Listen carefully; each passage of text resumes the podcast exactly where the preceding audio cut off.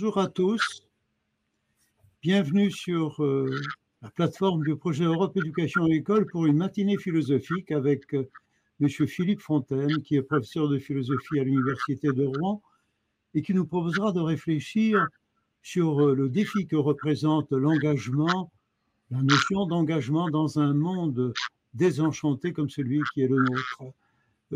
je suis très heureux de saluer et chaleureusement les élèves du lycée Jean Rostand à Caen qui sont entourés donc euh, de leur direction, mais présents également parce que Benjamin Ouedraogo, le professeur de philosophie, les a préparés pour ces échanges. Je le remercie de sa mobilisation et de sa détermination. Cher Philippe, je te laisse la parole le temps que tu voudras pour ton exposé et nous discuterons ensuite pendant 10-15 minutes si cela est possible.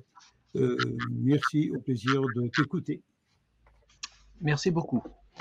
Alors, euh, le titre que j'ai proposé pour cette intervention, donc le défi de l'engagement dans un monde désenchanté, s'inspire évidemment euh, des, thèses d'un philosophe très important sur cette question qui s'appelle Marcel Gaucher. J'y ferai référence tout à l'heure dans le détail de mon exposé.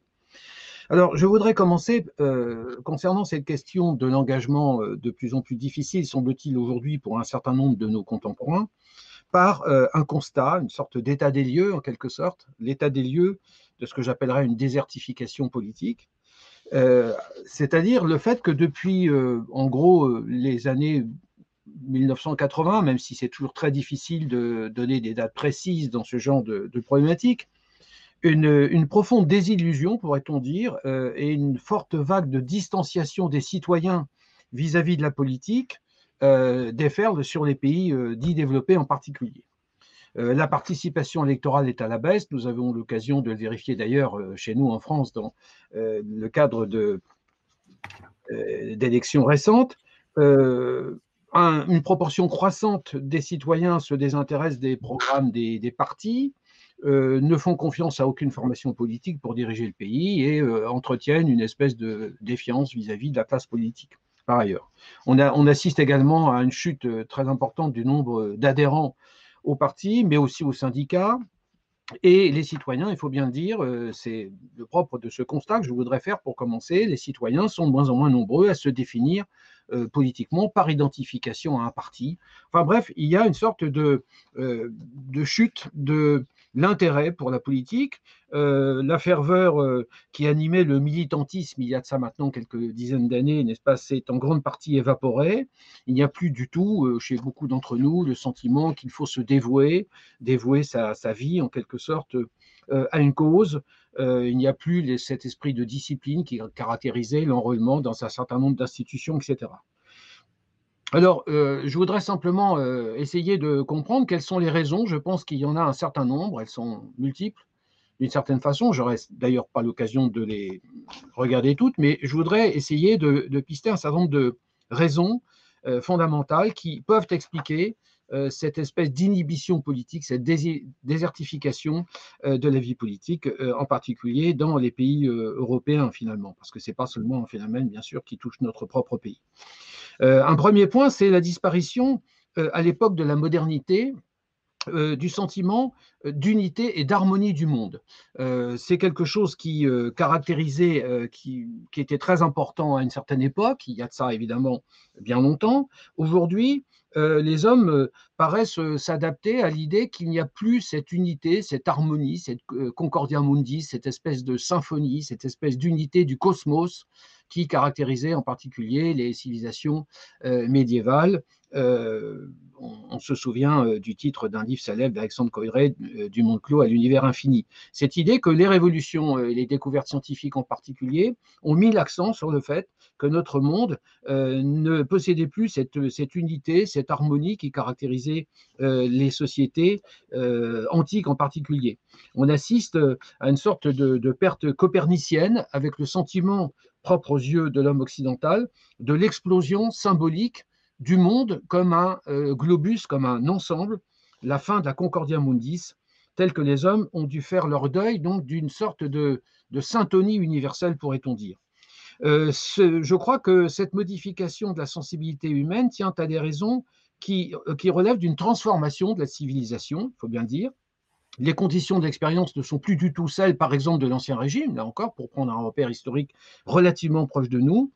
Euh, les, révolutions, les révolutions scientifiques, pourrait-on dire, du XVIIIe siècle ou du XVIIe siècle même, euh, avaient déjà ébranlé ce sentiment d'harmonie, avaient introduit l'infini dans un monde qui se voulait clos et organisé, euh, dans une forme d'expérience donc relativement cohérente. Tout se passe comme si aujourd'hui nous n'avions plus ce même sentiment d'une expérience relativement cohérente, d'où cette idée donc d'une impossibilité de totalisation de cette expérience. Donc ce sentiment harmonieux d'une participation à un ordre stable est quelque chose qui s'est effrité avec euh, l'avènement donc euh, d'un certain nombre de révolutions propres au temps moderne et le règne de de l'individualité, je vais y revenir tout à l'heure, évidemment, c'est une autre raison fondamentale, fait qu'aujourd'hui, il n'y a plus ce sentiment d'appartenance, c'est un mot très important que ce mot d'appartenance, à euh, un ensemble unifié, cohérent, euh, où tout est en rapport avec tout et où le fait justement de s'engager, pour ne pas perdre de vue évidemment notre sujet, peut prendre tout son sens.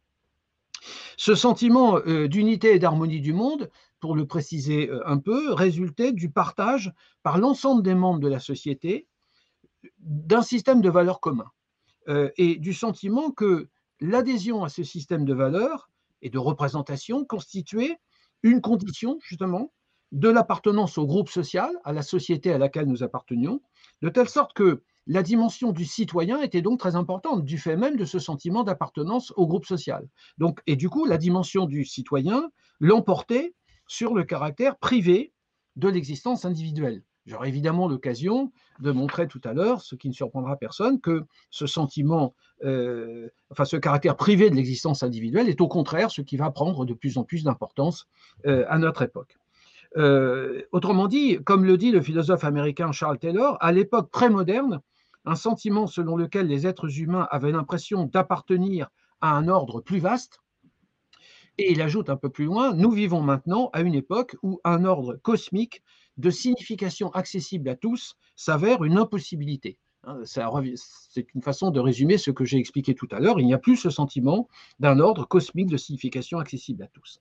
Et de fait, la modernité se caractérise par donc cette disparition progressive du sentiment d'appartenance à, à, un ensemble social, politique, religieux, culturel également, bien sûr, qui conférait une unité au moins idéologique, euh, à l'ensemble des membres d'une même société.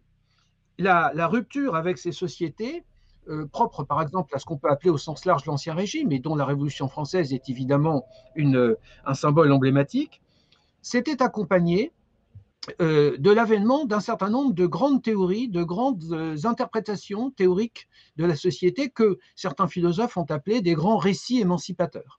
Hein, c'est-à-dire que, euh, comme il n'y avait plus ce sentiment d'unité et d'harmonie du monde que évoqué à l'instant, eh bien, euh, en lieu et place de ce sentiment, on a vu apparaître des grandes interprétations globales, justement, de la société et qui étaient très importantes euh, par rapport à notre question d'engagement, parce que ce, sont toutes ces théories qui pouvaient encore donner un sens à l'idée d'engagement. Pourquoi? Parce qu'il s'agissait de théories qui essayaient d'interpréter globalement la société et qui, et qui essayaient de comprendre devenir des choses, le, développement de l'histoire. Alors, euh, ces grands récits émancipateurs, bah, par exemple, ça a été évidemment la théorie euh, marxiste, tout simplement, euh, l'idéal révolutionnaire au sens très large du terme.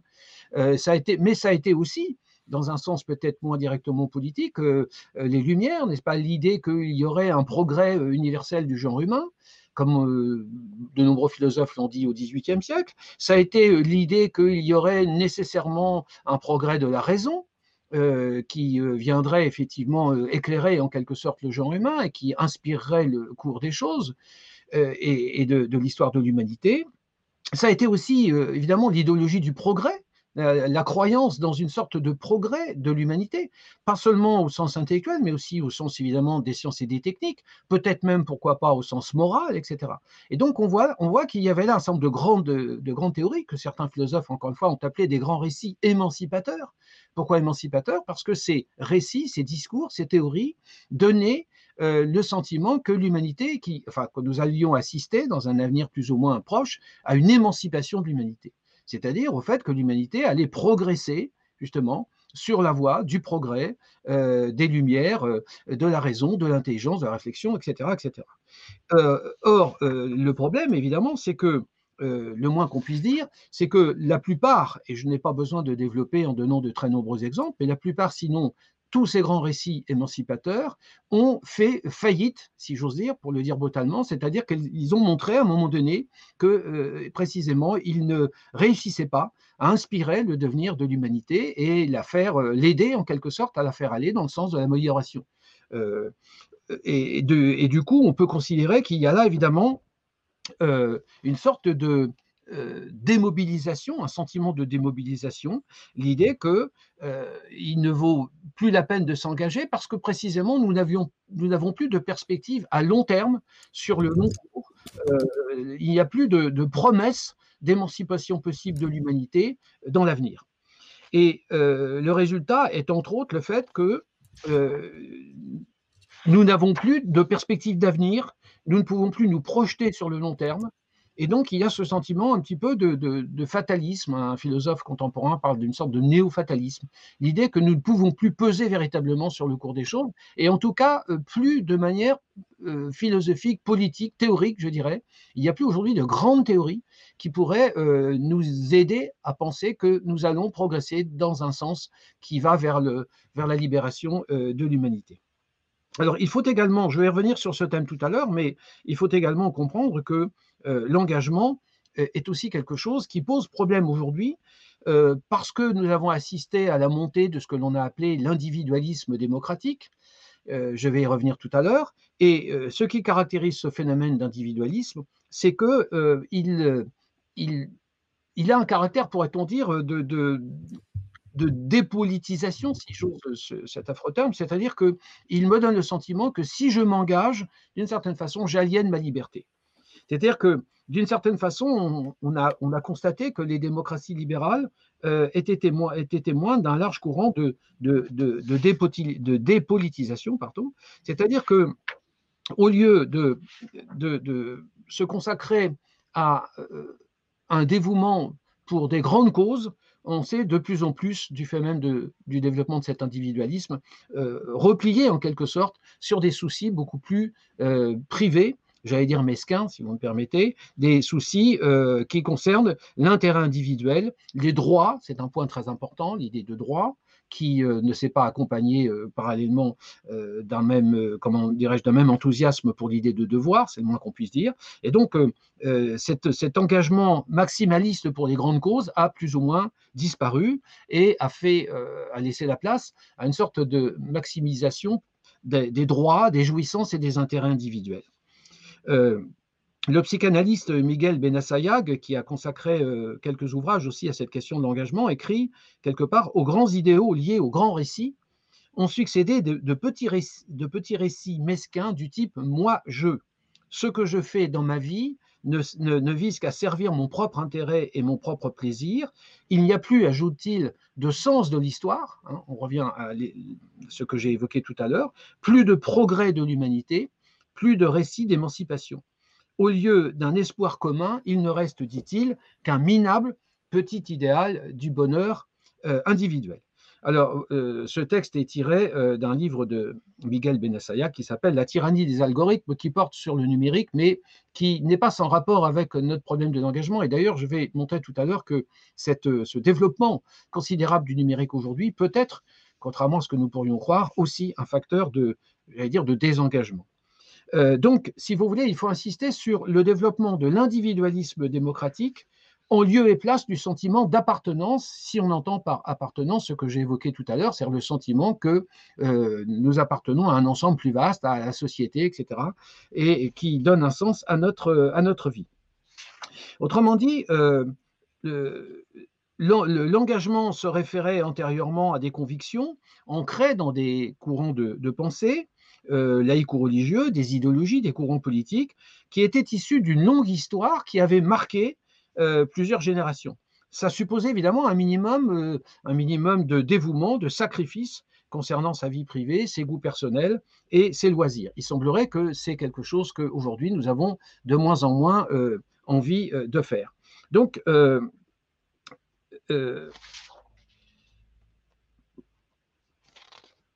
Il y a donc une désillusion à l'époque de la, de la post-modernité.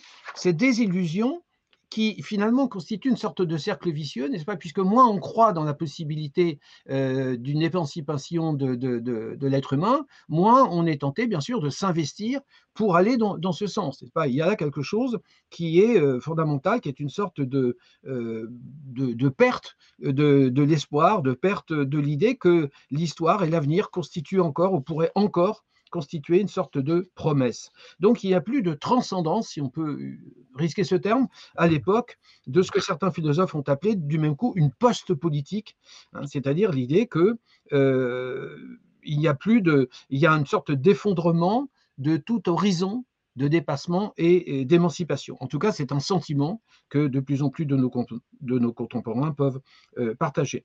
Toute promesse de transcendance a disparu du langage politique euh, la transcendance du bien s'est rabattue en quelque sorte sur le, confort, sur euh, la performance personnelle, sur l'idée par exemple qu'il faut se réaliser soi-même. Cette idée euh, très à la mode par exemple de développement personnel est tout à fait caractéristique d'une époque d'individualisme. le, philosophe américain Charles Taylor, que j'ai cité tout à l'heure, écrit ceci dans un de ses ouvrages, L'individu a été arraché à une riche communauté de vie et dépend désormais d'un ensemble de relations mobiles, changeantes, révocables, qui ne sont souvent données qu'à des fins extrêmement précises. Et il, il, ajoute ceci, nous finissons par nous rattacher les uns aux autres grâce à une collection de rôles partiels. Je pense que cette idée est très intéressante. Ce qui nous rattache, ce sont des rôles partiels, ce sont des, au fond, ce sont des petites, des petits projets, des petites entreprises, des petites associations, des petites choses comme ça, mais il n'y a plus cette idée euh, qu'il peut y avoir un engagement collectif de tous les individus, de tous les membres d'une même société, euh, en faveur d'une même cause, euh, dans, dans l'espoir d'aller dans la même direction, etc. etc. Alors, je ne vais pas développer ce point parce que c'est assez particulier à un philosophe, mais il y a un philosophe que je trouve personnellement tout à fait remarquable, qui s'appelle Zygmunt Bauman, philosophe d'origine polonaise, qui est remarquable, qui, dans un certain nombre de ses ouvrages, a beaucoup euh, réfléchi également à ces questions. Et euh, il a parlé d'une société liquide. Il y a plusieurs de ses ouvrages qui euh, utilisent ce qualificatif jusque dans le titre du livre, n'est-ce pas, d'existence liquide, etc. L'existence liquide, qu'est-ce que ça signifie? Ça signifie que toutes nos activités, dans quelque domaine que ce soit, sont frappées dans un monde, euh, sont frappés par, euh, comment dirais-je, un caractère que Bauman qualifie de liquide, avec l'exigence d'immédiateté en particulier, qui caractérise là encore l'individualisme d'aujourd'hui, de telle sorte que, évidemment, il ne faut pas s'étonner qu'une telle exigence permanente constitue une sorte d'antithèse absolue contre tout projet d'engagement à long terme à ce caractère liquide qui fait par exemple que il, le montre au niveau, par exemple, des relations personnelles, des relations interpersonnelles, relations, il le montre au niveau des relations amoureuses, par exemple, n'est-ce pas, qui sont de plus en plus, de plus en plus brèves, de plus en plus ponctuelles, etc. Là aussi, il y a, un recul du sentiment de la nécessité d'un engagement à long terme, par exemple. N'est-ce pas On voit bien que la plupart des relations aujourd'hui, euh, amoureuses, affectives, sentimentales, sont de plus en plus brèves, sont ponctuelles, sont aléatoires, euh, etc., ne durent pas euh, et refusent de s'engager sur le long terme. Euh, on peut donner aussi un autre exemple que cite d'ailleurs euh, le philosophe euh, Zygmunt Bauman, c'est le marché du travail, pour lequel ou dans lequel, en tout cas, toute idée d'un engagement à long terme est devenue obsolète pour la simple et bonne raison qui est qu'aujourd'hui, vous avez euh, un emploi qui n'est presque plus jamais euh, durable, qui, ne, risque, de moins en moins à concerner votre existence professionnelle tout entière. On va vous demander régulièrement de, changer d'emploi. il y a l'évolution du marché, la situation des entreprises, l'apparition de faillites au sein de ces entreprises etc., l'augmentation des contrats, je dirais, à court terme, etc., de telle sorte que les salariés se retrouvent dans des perspectives, dans une situation où les perspectives d'emploi se réduisent à un projet en cours euh, extrêmement bref, qui là aussi, y compris dans leur vie personnelle et même euh, extra-professionnelle, les empêche de contracter des engagements à long terme, ce qui est d'ailleurs un problème humain euh, tout à fait dramatique dans un certain nombre de cas, puisque lorsque vous perdez votre travail, par exemple, eh bien, vous ne savez plus comment vous allez faire pour continuer à vivre, payer l'emprunt de, votre maison, continuer à élever vos enfants, et ainsi de suite, n'est-ce pas? Donc, on voit bien que là, on est dans une situation où le tout concourt en quelque sorte à, décourager les individus à s'engager dans des projets qui soient à la fois collectifs, en commun, et euh, sur le long terme. Et d'ailleurs, cette idée de commun, l'idée qu'il y a un commun qui est propre à tous les individus qui vivent dans une même société, c'est aussi une idée qui est en, voie de, disparition. Alors, à, ce, à, ces raisons, j'essaie d'en évoquer un certain nombre, n'est-ce pas? Euh, Il y en a une autre aussi qui est très importante, qui peut paraître euh, tout à fait en dehors de notre projet, mais pas du tout, c'est l'idée de complexité du réel. La question de la complexité. Il faut simplement revenir euh, rapidement à euh, ce que signifie euh, le fait de s'engager, d'un point de vue d'une analyse philosophique extrêmement simple. Tout engagement implique une certaine perception de la réalité au sein de laquelle cet engagement va prendre son sens. Mais cette perception de la réalité, le problème, c'est que cette perception de la réalité est devenue quelque chose de plus en plus difficile parce que la réalité elle-même est devenue une réalité de plus en plus complexe. C'est-à-dire cette notion de complexité donc prend ici toute son importance parce que euh, voit bien que le grand défi actuel, c'est de comprendre cette complexité.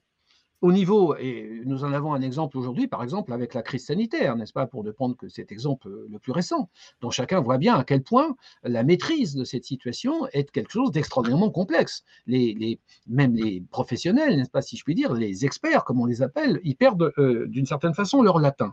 Autrement dit, ce, euh, au niveau sanitaire, au niveau écologique, je ne fais même pas allusion bien sûr au problème euh, de la crise écologique, au niveau démographique, au niveau économique, il y a le sentiment d'une complexité croissante de notre monde. Et c'est quelque chose qui euh, s'oppose, là encore, à la possibilité de s'engager, puisque, comme je l'ai dit à l'instant, tout engagement implique une perception claire, relativement nette, relativement précise de la réalité au sein de laquelle on désire s'engager et de façon à donner un sens à son propre engagement, savoir ce que l'on veut faire, euh, de quel point de vue, selon quel type de, de valeur, etc., etc. Donc, euh, on voit bien que euh, on ne peut pas percevoir ici au-delà de ce qui est immédiat, mais si on ne peut pas aller, si on ne peut pas voir les choses au-delà de l'immédiateté, alors en effet, il devient extrêmement difficile de, de s'engager. Autrement dit, ce n'est pas que les êtres humains ne peuvent pas faire des choses, encore une fois, cet engagement reste toujours possible en droit, mais euh, les humains se rendent compte que leur, action est partie intégrante d'un ensemble et ne peut pas ne pas faire partie d'un ensemble pour que cet engagement ait un sens, qui inclut beaucoup d'autres éléments, y compris des éléments qui sont des éléments non humains, à savoir euh, des, des, éléments, euh, par exemple, météorologiques, climatiques, écologiques, économiques, animaux, pourquoi pas, etc. Donc euh, l'humanité comprend de plus en plus que l'homme n'est pas le seul sujet agissant dans l'histoire. Et donc euh, cette irruption de la complexité est un fait euh, épistémologique et historique absolument majeur, me semble-t-il.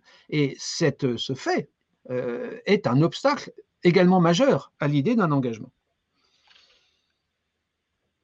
Autrement dit, devant cette complexité, il y a, on, assiste à la montée d'un sentiment d'incertitude et euh, d'une incertitude qui engendre évidemment une inquiétude. On peut penser que c'est un sentiment général d'incertitude qui constitue peut-être aujourd'hui euh, la, la, racine première de l'inhibition politique. C'est-à-dire que du fait de cette complexité, on ne sait plus très bien quelles sont les règles du jeu auxquelles on joue à l'heure actuelle, si je puis dire. Et c'est très grave parce que lorsque la confiance qui est nécessaire, encore une fois, à l'idée d'un engagement. Lorsque la confiance ne dispose pas d'un sol ferme dans lequel s'enraciner, eh bien alors, bien sûr, le courage nécessaire à la prise de risque, à la prise de responsabilité et à l'engagement à long terme, euh, évidemment, se dissipe. Euh, on savait l'avenir incertain, et comme le dit euh, là encore Zygmunt Bauman, n'est-ce pas, dans un de ses livres, jamais son caractère, le caractère de l'avenir, capricieux et volatile, n'a été aussi ingérable, dit-il, que dans le monde moderne liquide du travail flexible. Alors il parle de cette fameuse flexibilité, n'est-ce pas, dont on nous fait régulièrement l'apologie, mais il faut voir ce que ça signifie, cette flexibilité, hein, à la fois en, particulier pour les, salariés. Donc, monde moderne liquide du travail flexible, des relations humaines fragiles, dit-il, des humeurs changeantes, des menaces flottantes et de la prolifération des dangers de toutes sortes. Nous en avons des exemples euh, aujourd'hui qui sont tout à fait éclairants à ce sujet. Il ajoute ceci, jamais l'avenir ne s'est présenté aussi nettement, pour reprendre la formule d'Emmanuel Lévinas, comme l'autre absolu, impénétrable, imperméable, inconnaissable et incontrôlable par l'homme. Fin de citation. Vous voyez que euh, le sentiment de, ce philosophe est évidemment euh, très, très pessimiste. Alors, euh, je ne sais pas, c'est ça, si je dois, si je peux encore continuer, ou si peut-être il faut faire une pause maintenant, ou est-ce que je peux encore continuer? Deux, trois minutes, cinq minutes, et puis nous passerons aux questions. D'accord, je vais faire allusion donc à un dernier point avant de m'interrompre, qui est le fait que j'ai commencé mon exposé tout à l'heure en insistant sur le fait qu'il n'y avait plus ce sentiment d'appartenance. C'est cette mmh. relation à un passé commun, à des valeurs communes, un système de valeurs communes, au fond à une certaine tradition. Hein. Le moins qu'on puisse dire, c'est que nous ne sommes plus dans une société du type de celle qu'on qualifiait de traditionnelle, c'est-à-dire pour lesquelles le passé était extrêmement important.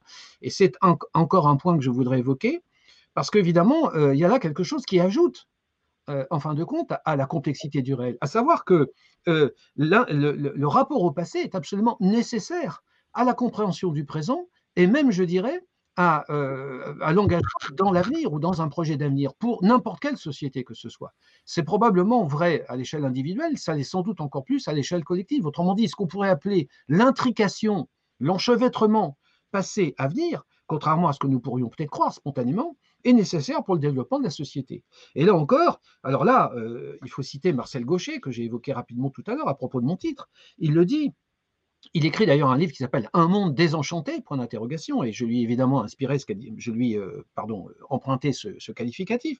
Et il dit ceci Le futur est devenu incertain, l'avenir à produire est en train de se produire, exige la ressaisie du passé dans toute sa profondeur.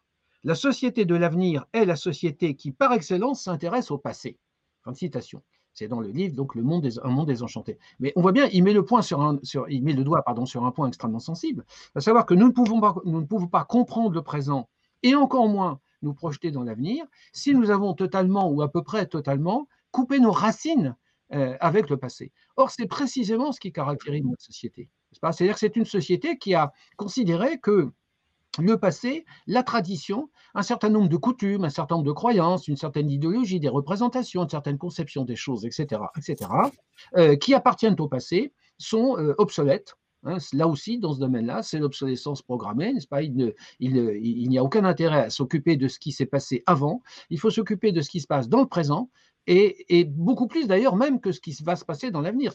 Donc c'est cette exigence d'immédiateté, ce souci propre à une société individualiste comme la nôtre, de ne s'occuper pratiquement plus que du présent, euh, de plus en plus resserré d'ailleurs sur lui-même, avec un individu qui en effet ne songe, euh, de plus en plus à la satisfaction d'un certain nombre euh, d'exigences, de, de demandes, de désirs immédiats dont chacun aussi peut observer aujourd'hui avec les nouvelles technologies, avec euh, les nouvelles conditions, comment dirais-je, d'achat, de consommation et ainsi de suite, que cette satisfaction, euh, enfin ce désir, pardon, doit être satisfait immédiatement. Hein. Si nous voulons aujourd'hui un objet, eh bien, nous ne supportons plus de l'attendre euh, huit jours et encore moins six mois ou un an. Il faut l'avoir immédiatement. ça, c'est quelque chose qui est extrêmement révélateur, vous de cette empreinte imaginaire qui caractérise le collectif aujourd'hui.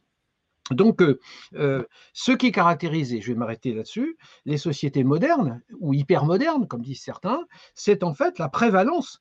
Euh, et ce processus s'est probablement mis en place il y a longtemps, hein, on peut peut-être remonter au moins jusqu'au XVIIIe siècle, d'une mise en doute des fondements, d'une mise en doute radicale des fondements. Hein, avec effectivement l'idée qu'on pouvait rompre avec la tradition, qu'on pouvait passer à une nouvelle ère, que peut-être grâce d'ailleurs au, au, déploiement de la raison et ainsi de suite.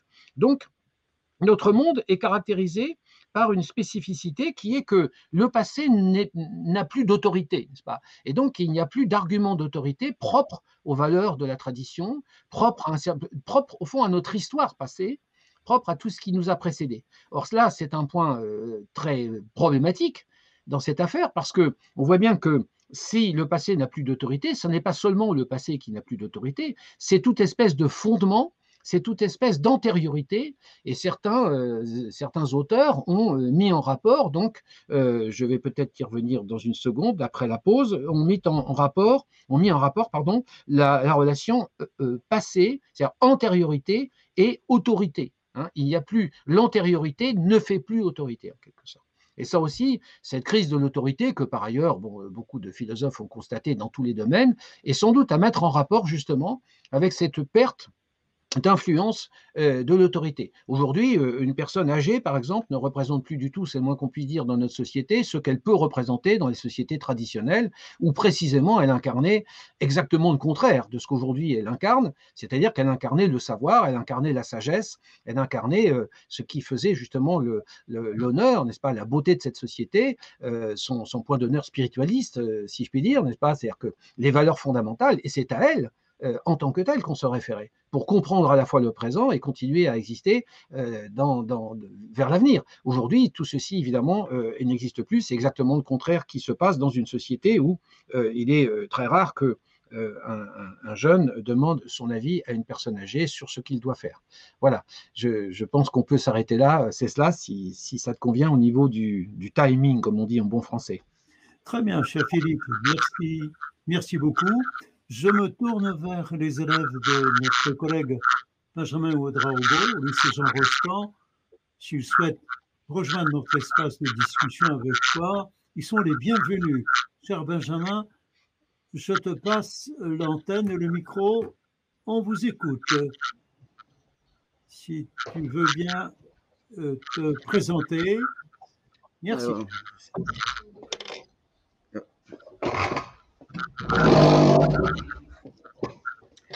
Bien, euh, je, vous m'entendez? Très bien, merci. Bien, merci à vous, euh, merci à notre conférencier. Euh, moi, j'aurais trois questions principalement et ensuite je laisserai la parole aux élèves. D'abord, j'aimerais revenir sur justement ce que dit Charles Taylor. ce que j'ai cru comprendre, hein, alors j'avoue que je ne l'ai pas lu, hein, donc c'est très bien, comme ça ça me donne de la lecture pour les vacances. Euh, est-ce que finalement le monde qui est devenu insignifiant parce qu'il y a la fin des valeurs, est-ce que c'est vraiment une fin des valeurs ou c'est un changement de paradigme? Moi, j'ai l'impression qu'on on est dans un changement de paradigme et non pas dans la fin des valeurs. Il y a quand même des valeurs qui sont peut-être pas les valeurs, et vous le dites très bien, Aujourd'hui, c'est vrai que le, non-respect des, anciens, comme on dit euh, chez moi, hein, pour parler comme ça, eh ben, on voit que cette présence-là, euh, cet oubli du passé, c'est que bah, finalement, il y a autre valeurs, des, valeurs qui sont, euh, j'allais dire, mis en avant par rapport aux, valeurs anciennes. Donc, comment on peut parler de fin des valeurs? Faut-il vraiment parler de fin des valeurs ou changement de paradigme? Euh, S'il y a un changement de paradigme, si oui, lequel? Ma deuxième question euh, est en relation aussi avec justement le 9 décembre, hein, c'est la, fameuse loi de 1905, euh, quand on regarde cette loi, on se rend bien compte que finalement, c'est en quelque sorte une mise en avant de ce que nous pouvons appeler la devise des Lumières. Avoir le courage de se servir de sa raison. Donc, est-ce qu'on peut aujourd'hui dire que c'est la fin aussi de la devise des Lumières? Puisque nous sommes dans une espèce d'obscurantisme, d'accord? Et ma dernière question, j'en ai trois, ça porte sur l'engagement des jeunes. Euh, on constate que cet engagement, euh, enfin, il y a une crise de cet engagement à travers la crise du bénévolat. Mais moi, en regardant les jeunes, je vois qu'en fait, ils ne sont pas, ils s'engagent, mais à autre chose. Ils s'engagent à autre chose. Et est-ce qu'on peut finalement expliquer que cet engagement euh, des jeunes, engagement qui ne se voit pas dans dans des associations, mais dans d'autres choses. Est-ce que cet engagement mérite d'être souligné? Et oui, et si oui, quel type d'engagement cela nous fait-il penser? Surtout que nous sommes justement dans, cette dimension de l'Europe qui est très ouverte. Je disais à mes élèves qu'ils ont cette chance inouïe et qu'il faut qu'ils profitent de cette chance. Aujourd'hui, on peut voyager comme, comme on veut, bah, pas maintenant à cause de la crise sanitaire, mais parce que les billets d'avion sont chers. Je dis, moi, quand j'avais leur âge, je ne pouvais pas voyager parce que c'était hors de prix. Et aujourd'hui, effectivement, même mes enfants passent leur temps à voyager, à aller à Malte, aller en Italie, aller en Espagne. Donc, c'est une ouverture. Donc, est-ce qu'on ne peut pas considérer cette ouverture comme une forme d'engagement? Voilà.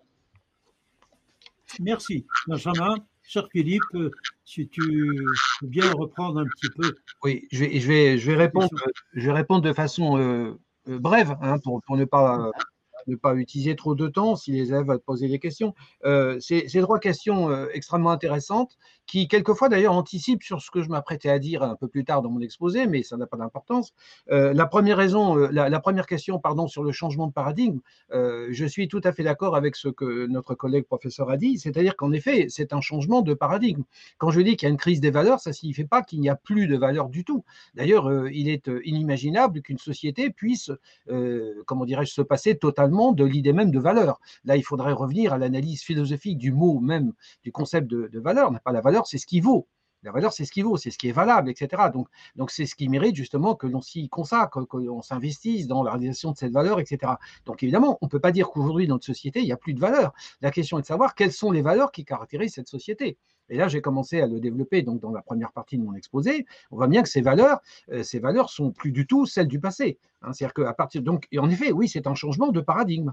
Quant aux nouvelles valeurs, à savoir ce qu'elles sont, c'est ce que j'ai commencé à me forcer d'expliquer. C'est-à-dire justement, ce sont des valeurs qui, euh, qui sont, par exemple, la consommation, qui sont euh, la jouissance immédiate, qui sont l'exigence d'immédiateté, qui sont justement le, le fait de, que, que, tous nos désirs soient plus ou moins satisfaits, le fait de se réaliser personnellement, euh, cette espèce de quête d'authenticité, ce, désir d'exister au niveau, aux yeux des autres, et ainsi de suite. Enfin, bon, on pourrait les, énoncer, ce serait très long, et il faudrait d'ailleurs les analyser pour elles-mêmes. Ça pourrait faire l'objet, bien sûr, d'un autre, autre exposé. Donc, euh, bien sûr, je ne songe pas euh, un instant à dire qu'il n'y a plus de valeurs. La question est de savoir quelles sont ces valeurs, qu'est-ce qui les inspire, quelle est en quelque sorte l'idéologie sous-jacente à ces valeurs et qui leur donne sens et qui s'impose à nous aujourd'hui. Bon, donc, donc en effet, oui, c'est un changement de paradigme, sans aucun doute. Après, euh, alors la deuxième question, si je me souviens bien, portait sur la question des, lumières. Euh, oui, alors euh, je pense qu'aujourd'hui encore, peut-être qu'il y a des gens qui croient dans l'importance de, la raison humaine.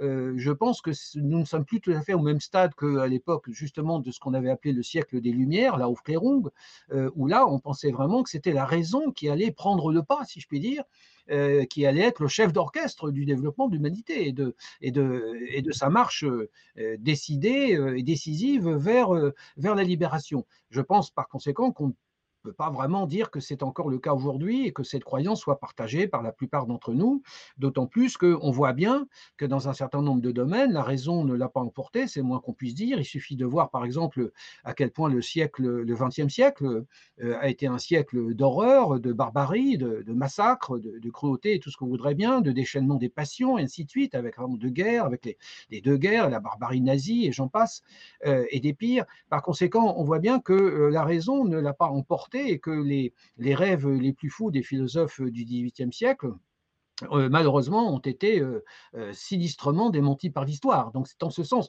Alors, évidemment, si on prend la rationalité au sens technique, technologique, etc., il ne fait aucun doute qu'aujourd'hui, elle se déploie. C'est évident qu'aujourd'hui, il y a des ingénieurs extraordinairement performants qui nous inventent tous les jours de nouvelles technologies, etc. Si on met ça au compte de la raison, oui, mais c'est la raison calculatrice, c'est la raison instrumentale, c'est la raison technico-scientifique ou scientifico-technique. Ça n'est plus la raison telle que les philosophes du XVIIIe siècle euh, la, la, voyer, l'imaginer comme euh, venir au secours de l'humanité. Ensuite, la troisième question sur l'engagement des jeunes. Alors là, là c'est une remarque euh, évidemment que je partage également, totalement. Et d'ailleurs, je me permettais de terminer mon expo, enfin, je, me promettais, pardon, de, de terminer mon exposé sur cette idée euh, parce que j'ai bien conscience que tout ce que je raconte peut nous donner plutôt, euh, enfin, peut nous mettre le moral en berne encore un peu plus, ce qui n'est pas nécessaire aujourd'hui, et que ça peut donner l'impression d'une sorte de pessimisme outrancier. Mais je, je, comptais bien dans ma conclusion, je le ferai en deux mots tout à l'heure, euh, insister sur le fait que bien sûr, il y a encore des engagements aujourd'hui dans notre société, malgré tout ce que j'ai pu dire. Mais ce sont des engagements qui sont effectivement plus limités, peut-être, plus ponctuels, ce qui ne signifie pas qu'ils soient moins importants, et d'ailleurs, je pense que ces engagements, et les jeunes sont très présents sur ce front. On voit bien, par exemple, qu'il y a énormément de jeunes qui s'engagent dans la cause euh, écologique, par exemple. Il y a énormément de jeunes qui s'engagent dans la cause euh, de la défense ou les droits du bien-être animal, par exemple, etc., etc. Je pourrais donner de très nombreux exemples. Et il faut, de ce point de vue-là, d'ailleurs, même reconnaître, je dirais, euh, à, cette génération une très grande, finalement, une très grande maturité, ce qui est très réconfortant. Bon, ça, je n'ai pas peur de le dire. Hein. les jeunes sont parfois beaucoup plus mûrs et responsables que certains adultes, il faut bien le dire, malheureusement. Et donc oui, bien sûr qu'il y a un souci d'engagement. Peut-être parce que les jeunes ont compris deux choses, à savoir que c'est eux qui allaient, qui représentaient l'avenir et que c'est eux qui auraient à supporter les conséquences de la situation présente parce que, qui ne va pas forcément s'améliorer dans l'avenir, c'est le moins qu'on puisse dire. Et puis aussi une autre idée très importante qui est que qui est développée d'ailleurs par un certain nombre des philosophes que j'ai euh, cités, euh, ils sont presque tous d'accord là-dessus, à savoir que malheureusement aujourd'hui le constat est là. Alors pour le coup, on peut être un peu inquiet, mais peut-être pas complètement, c'est qu'il n'y a plus de solution globale au problème de l'humanité, paradoxalement, parce que justement il n'y a plus possibilité de changer radicalement le cours des choses, en particulier par exemple sur le plan politique, sur le plan euh, économique. On voit bien que bon, le principe démocratique euh, semble s'imposer, même s'il est loin d'être euh, réalisé dans tous, les, dans tous les pays du monde, ça, ça fait aucun doute, bien sûr. Il y a encore énormément de dictatures et autres un peu partout dans le monde. Mais je veux dire, il y a cette idée quand même qu'il n'y a, a plus d'alternative véritable sur le plan politique et sur le plan économique également. On voit bien que le capitalisme, par exemple, et le capitalisme dans son versant ultralibéral, là, on c'est le propre de la mondialisation, de la globalisation à l'échelle de la planète. Et on voit, bien que même des pays euh, qui s'affichent comme communistes, euh, je pense par exemple à un pays comme la Chine, sont en réalité bien sûr des pays capitalistes euh, de la plus belle espèce, si je puis dire, de la plus belle eau. Et donc on voit bien qu'il y a n'y a, pas de, a pas de possibilité. On ne peut plus aujourd'hui penser, si on prend l'idéal révolutionnaire, par exemple, qui a été très actif évidemment euh, euh, à la fin du 19e siècle et au début du 20e, cet idéal révolutionnaire aujourd'hui n'a plus aucun sens pour personne, n'est-ce pas? Personne ne croit plus aujourd'hui à la possibilité d'une révolution qui changerait la face, la face du monde. Personne ne croit plus euh, à un avenir radieux ou au lendemain qui chante, c'est moins qu'on puisse dire. Merci beaucoup, merci beaucoup Philippe. Avant de passer à la deuxième partie de notre programme, je me tourne vers Antoine Châtelet, professeur de philosophie au lycée Jean-Pierre Vernon à Sèvres, qui est avec nous ce matin plus attentivement, si je puis dire, accès que moi sur notre plateforme Twitch. Y aurait-il une question? Euh, Si ce n'est posé par chat, euh, par soi-même Pas de question pour l'instant. En revanche, moi j'en aurais une euh, que j'aimerais porter à Philippe.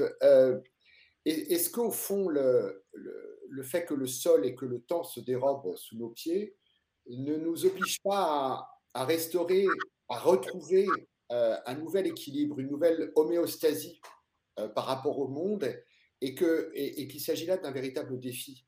Euh, peut-être un défi ô combien plus important que le défi d'une révolution et d'une raison triomphante. Nous avons toutes les raisons aujourd'hui, peut-être, de restaurer et de trouver un nouvel équilibre et que ce défi est, absolument essentiel, en fait.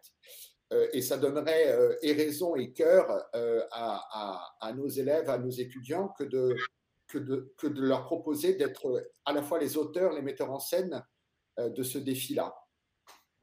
Oui, oui, oui, euh, pas, de commentaire à faire sur ces questions d'Antoine, sinon je suis complètement d'accord avec lui, évidemment, bien entendu. Je, voulais aussi insister peut-être dans, ce qui pourrait ressembler à une conclusion sur cette idée qu'en effet, nous avons à retrouver le sens de, notre être au monde, pour parler comme certains philosophes, et que ça, c'est quelque chose qui est aujourd'hui une sorte de, défi qui, qui, est, qui est moins en effet un défi collectif, pour des raisons que j'ai indiquées tout à l'heure, qu'un défi individuel. Chacun, chacune d'entre nous doit en effet euh, comprendre, peut-être plus que jamais aujourd'hui, qu'il importe de donner un sens à sa vie, qu'il importe d'essayer d'être l'acteur de son existence. Et alors, par quels moyens? Ça, c'est une vraie question aussi, évidemment. Moi, je répondrai par, euh, par la réflexion, bien sûr, par, euh, par la culture, par, euh, par la philosophie, etc. En essayant de, de donner un maximum de signification à sa vie, en essayant de se donner ce sens critique dont nous avons, dont nous avons de plus en plus besoin, cette capacité d'analyse de la situation dans laquelle nous sommes, pour justement, quitte à être des citoyens de plus en plus responsable dans le vrai sens du terme, ainsi de suite. Donc là, je suis complètement d'accord, bien sûr, avec cette idée. C'est, il y a, cette époque correspond à un défi qu'il faut véritablement euh, que nous relevions. Peut-être que le collègue tout à l'heure, euh, c'est cela, peut-être que ses élèves avaient des questions à poser. Nous lui leur avons pas donné la parole, non, non? Alors aussi peut-être une dernière question euh, d'un élève. À quand Et dans cinq minutes, nous changerons de session, s'il vous plaît. Les élèves à Caen veulent-ils intervenir brièvement?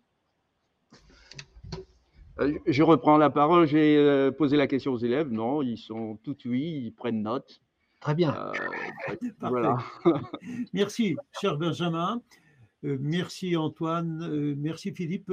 Pour des raisons techniques, nous sommes invités à faire une petite pause de 10-15 secondes. Vous pouvez éventuellement en profiter pour vous reconnecter si vous le souhaitez, pour désengager notre interface. Je vous retrouve dans un instant. Merci à tout de suite pour la deuxième partie de ce programme sur le défi que représente l'engagement dans un monde désenchanté. À tout de suite.